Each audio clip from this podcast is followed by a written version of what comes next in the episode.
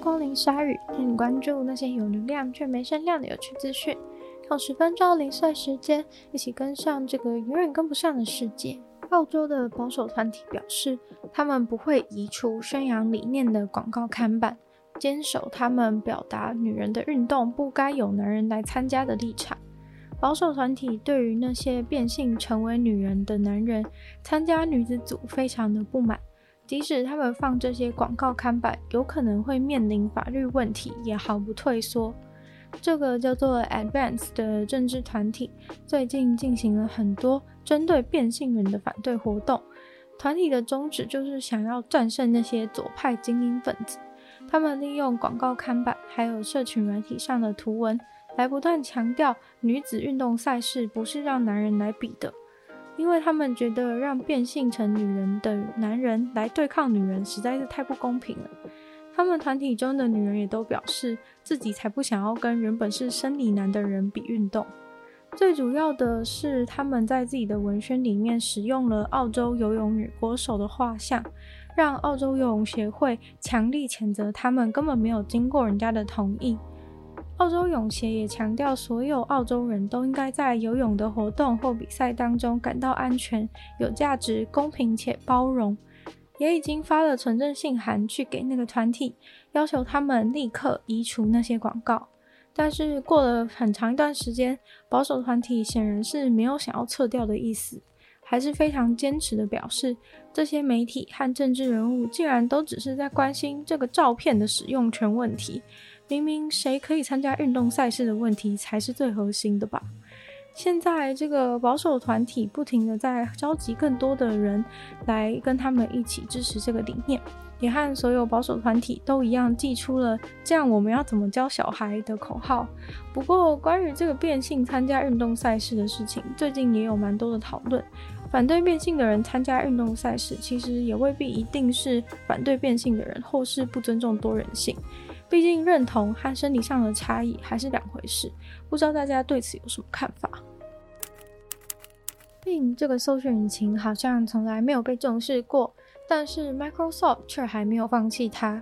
随着最近使用 Edge 当成主要的浏览器的人越来越多，Microsoft 又觉得自己有机会可以好好推销一波了。因为他们在 Edge 上面新开发的侧边栏功能，除了可以一边浏览网页的同时，在旁边使用计算机，还可以在旁边一边测网速或一边查看 Outlook 的 email，或者是在看一个网页的时候，也可以同时在侧边栏使用搜寻的功能。但是搜寻功能的部分，搜寻之后只能查看搜寻结果的列表。如果你点进去搜寻结果的那个网页的话呢，它还是会变成重新开一个分页的状态，没办法维持你原本看的网站一边保留侧边栏的配置。但个人身为 Edge 的使用者，觉得这样子已经不错了。有时候只是想要简单查一些文章中出现的人名、地名等等，就不需要那么麻烦的另外开一个分页。真的是对于你想要速度做一件简单的事，不用点来点去，还蛮方便的。对于工作时的流畅性，还有专注度都蛮有帮助。还有另外一个功能是可以在侧边栏加入最爱的网站，但是目前为止还不是很好用，因为基本上多数的网站都没有设计成让你在那么小的侧边栏当中可以使用。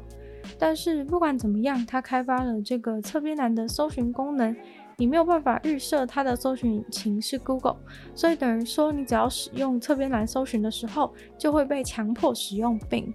自己使用起来是觉得侧边栏的搜寻功能是很方便，但真的会有那种如果是 Google 搜寻的话就好了的感觉。因为近期 Google 搜寻的功能在不用点进去就能得到你想要的答案这方面是做得非常的好，基本上不管是计算机啊、换算单位货币或是翻译，都可以马上得到答案。所以侧边栏是一个很不错的想法，但是感觉大家还是在忍耐使用病。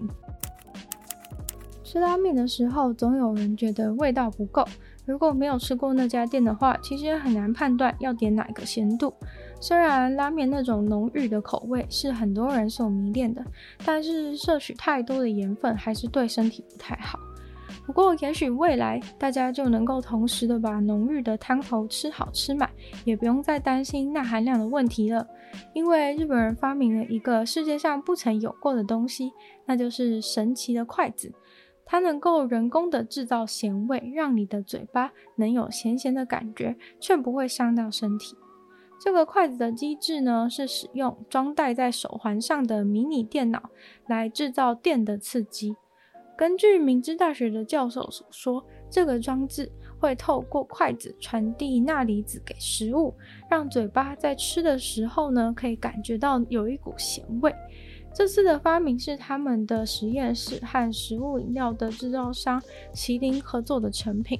团队表示，希望能够尽快把这个发明的最终版本定下来，预计明年就会大量生产，让大家都能够体会这个筷子的美好。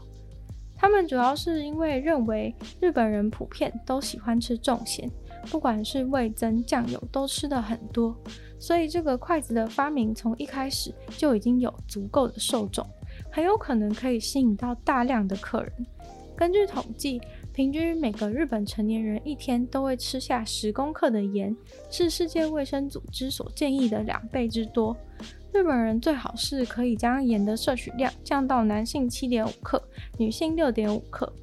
而这个筷子使用的是非常弱的电力，所以当然不会让你把筷子放到嘴巴里的时候有被电到的感觉，当然也不会有什么太明显的感觉。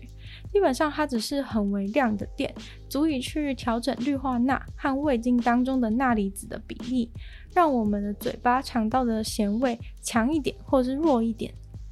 实际测试的时候，请来了原本盐吃的比较少的人来试味道，给了他们盐减量的味增汤，让他们用这个神奇的筷子来吃。他们给出的回馈竟然是浓郁甜味和整体的美味都提升了。接着再给他们没有用筷子这个吃的时候，他们说咸度的差距大概有一点五倍。对了，之前那个可以舔味道的荧幕也是这个教授的实验室做的哦，很厉害吧？之前在听说动物介绍过的虎鲸，又称杀人鲸，其实是鲸鱼杀手。这次在加拿大的岸边却发现了大翅鲸想要翻盘了，平常是常常被攻击的，现在却决定要主动回击。大翅鲸先跟踪，然后突袭了杀人鲸一行人。这个非常罕见的景象出现在了英属哥伦比亚和华盛顿州的海域，刚好就被出去赏金的幸运游客目击到了这一幕。游客形容这次的体验比迪士尼乐园还要梦幻。这二十分钟的冲突就由一只非常勇敢的五岁大赤鲸所发起，直接一人单挑九只健康强壮的杀人鲸。五岁的大赤鲸就突然从水下浮出海面，直捣敌营，从杀人鲸团体的正中央破水而出。专家推测，这只大赤鲸会这么有攻击性，是因为害怕自己被攻击，所以先下手为强。不过，虽然大赤鲸主动攻击还蛮罕见的，但大赤鲸似乎也是唯一有能力向杀人鲸发起战斗的鲸豚类动物。今天的鲨鱼就到这边结束了，再次感谢订阅赞助的会员毛毛、黑牡丹、L.Z、水染秋生、Z.Z、Kevin、Jason 还有 James。那希望其他有意愿赞助支持鲨鱼创作的朋友，非常欢迎在下面的 Patreon 链接可以找到不同的会员等级，还有不同的福利，大家参考。那喜欢鲨鱼的话呢，就把鲨鱼的节目分享给更多人知道，在 Apple Podcast 帮我留星星、写下评论，或者是可以在留言区的地方留言给我，或者是去收听我的另外两个 Podcast，女友的纯。粹不理性批判会有时间比较长，主题性内容。另外的话呢，是听说动物，当然就是跟大家分享一些动物的小知识。那就希望这个节目的话呢，可以继续在每周二四跟大家相见。那我们就下次见喽，拜拜。